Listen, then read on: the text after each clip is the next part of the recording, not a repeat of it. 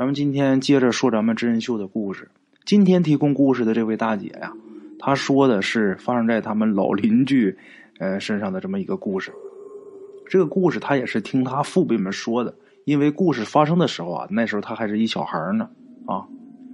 在他们胡同里边啊，住着亲兄弟二人，咱不能说名字啊，咱给他一个给他贺个号啊，熊大熊二啊。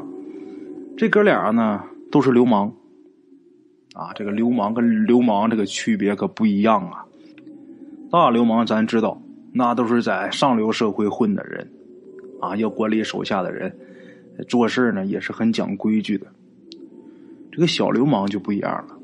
俗话说得好啊，见利忘义，指的就是这些小地赖子啊。咱也可以反过来说，他们要是说有点规矩、有点底线的话。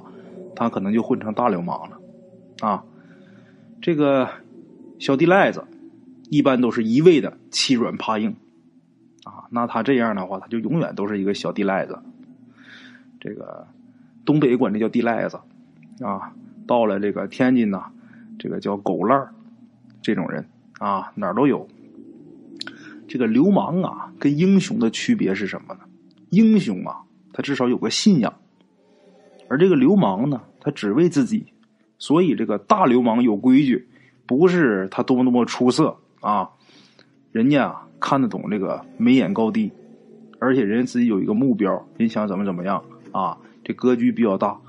这个小流氓啊，他们就不行了，小地赖子连最起码的啊，这个脑子他都有问题，所以说他永远就是一个地赖子。这个人呐，混得好混得坏啊，真的就是看自己的素质。不管你做哪行哪业，同样是干这个东西的。咱打比方啊，咱就说卖油条的来说，俩人都炸油条，人家就能炸成大老板，这就一辈子就在这街口就在这炸，啊，没什么出息。你看，都干着同样的工作，都都是这个两个肩膀上顶一个脑袋，那为什么人家能行，他就不行？这个完全就是自己的问题了，啊。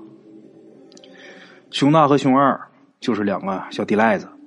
是横行在他们胡同当中啊啊！是谁好欺负欺负谁。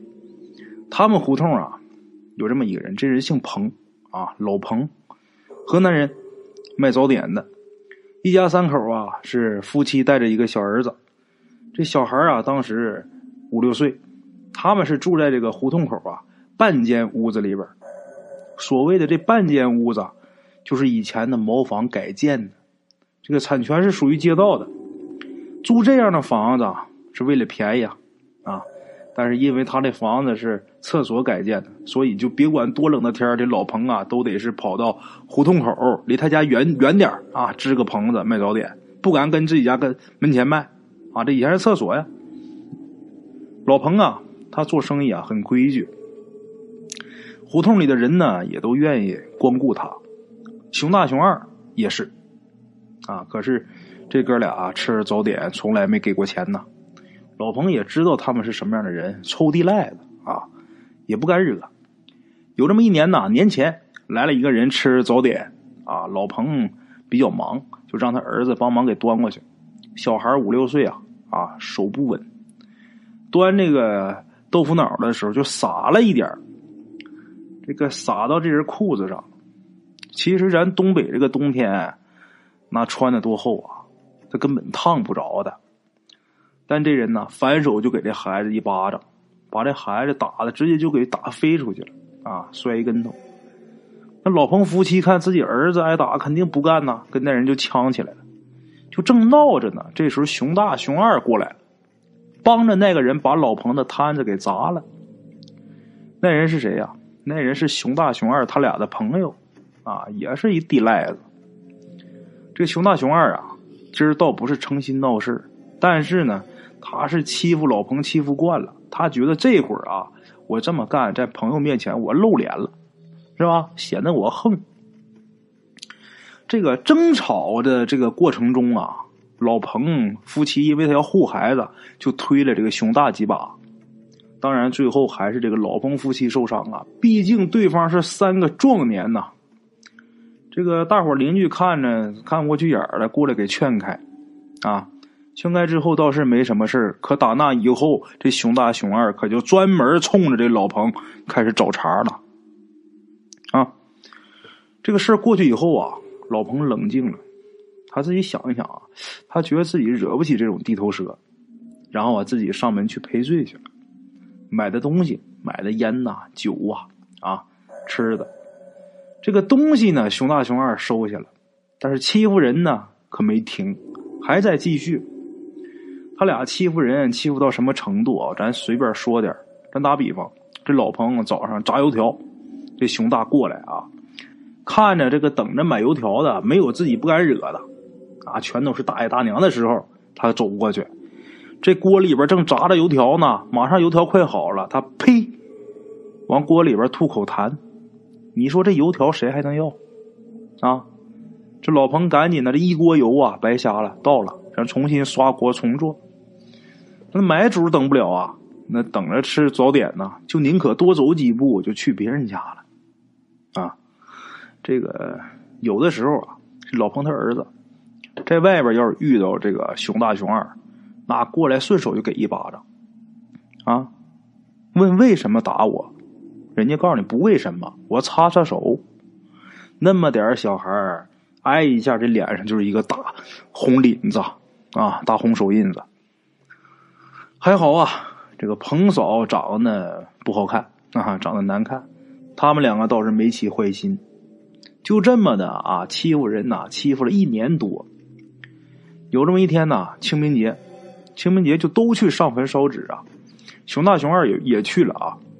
回来之后，就别说他们胡同了，就是别的胡同的小孩啊，就都躲着这个熊二。家里大人们就看着奇怪呀，就问小孩为什么都躲着他呀？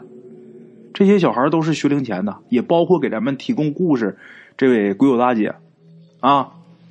那这些小孩就都说，就说看见几个老头老太太呀，趴在熊二的背上，然后一边拽着他的衣裳，一边哭啊。小孩他不知道什么是鬼，他们就觉得这些老头老太太很可怕。大人一听完之后，却都毛骨悚然呐，这不是背着鬼呢吗？啊！又过了两天啊。这个熊二啊，喝完酒回来，他是喝大酒，从中午喝到傍晚。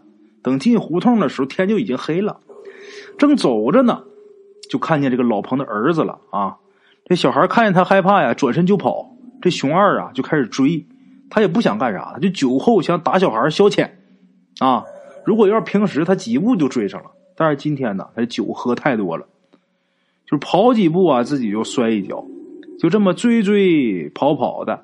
他就追到了老彭家，啊，一直追到他家里。老彭那天出去办事去了，只有他老婆在家了。这个孩子跑回家，那肯定得找妈呀。这时候熊二啊也追到他们家了。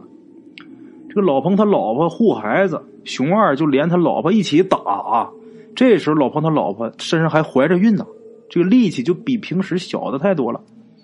拉拉扯扯，老彭他媳妇儿啊，彭嫂的衣裳。可就让熊二给扯开了。如果要是平时啊，也没什么事今天呢，这个熊二酒后无德，直接就扑上去了。借着这点酒劲儿啊，那老彭他老婆是拼命反抗啊。这时候啊，就在这个坑节上节骨眼上，老彭回来了。今儿老彭，咱刚才说不是出去办事了吗？他也喝了酒了。一看这事眼睛都红了，那血丝都直冒啊。扑过去就跟这熊二就打起来了。熊二他是个地赖子啊，臭流氓，身上呢总带着一把小榔子，匕首啊，就把这匕首掏出来了，掏出来冲着老彭就捅了一下。老彭啊，这一躲一闪身，是躲过要害的地方，但是把自己这个小腹给划了一道口子。这熊二啊，得理不让人，一下一下就这么捅老彭，老彭就这么。往后这么退着躲，退着躲就躲到门口，脚下一绊啊，就把自己给绊倒了。这一绊倒，顺手一摸，把他绊倒的是一把斧子。这老彭顺手抄起来啊，这个熊二啊，看他这时候倒地上，觉得这是个好机会，扑过去拿这脑子就要捅老彭。老彭抬手这一斧子就砍这个熊二的胳膊上了。熊二叫了一声啊，跌倒在地。老彭今儿也喝酒了，而且这会儿红眼了啊，新仇旧恨，气急了，几斧子就把熊二就给劈了啊！等杀完人呐，这老彭反倒冷静了，嘱咐老婆几句啊，自己就去自首去了。本来呀，这个熊大闹着，闹着什么？自己弟弟让老彭给弄死了，啊，一定要判死刑。结果法院呢，给老彭给判了个无期。老彭的老婆呢，在外边带着孩子过日子，老彭去伏法，啊，他老婆跟孩子怎么过呢？就自己还是撑着这个早点摊儿。那么说，老彭进去了。孤儿寡母的熊大能不能来闹？熊大来闹，但是呢，这把熊大来闹，这些老百姓不让了。为什么？为什么老百姓不让？以前家他们家里边有爷们儿啊，你们来欺负人，他爷们儿孬怂，那我们管不了。他自己不行，我们管不了。如今人家爷们儿在监狱里呢，外面剩的这是孤儿寡母啊。你们来欺负这个孤儿寡母，我们可就不能看着了。这熊大一看，这他妈犯众怒了啊！他也不敢太过分，就时不时的呀来捣个乱啊，也都是小事所以这个老彭他老婆还算是能支撑得住这个摊子。后来呀，又过了几年以后，老彭有一个侄子。这个他这侄子，咱咱得这么说，就以他们家的基础啊，他这侄子就算是飞黄腾达了，啊，他这侄子以前对老彭有愧，于是呢，自己飞黄腾达以后，他就推动这个老彭的案子，咱说重审也好，还是减刑也好啊，具体的咱们鬼友也没说清楚。总之，这个老彭蹲到第十五年的时候出狱了，出狱以后呢，是依旧还是在那儿卖早点。这时候熊大还是一地赖子，只不过变成一个老地赖子、老流氓了。那大伙儿就都合家，就说老彭现在出狱了，这熊大他还不得给他兄弟报仇啊？啊！结果大伙儿发现，这熊大呀，看着这个老彭啊，很客气啊，远远的就都绕着这个老彭走。大伙儿都闹不明白为什么啊？后来有一天呢，熊大自己喝醉了，啊，喝醉了，他自己说：“为什么他这么躲着老彭？啊，因为他怕他。为什么怕他？因为他他妈敢拼命啊！啊，所以咱们说，这个臭地赖子就是臭地赖子啊，欺软怕硬啊。好了啊，各位老铁们，咱们今天这故事。先到这儿啊！感谢各位老铁的收听，咱们明天同一时间呢，不见不散。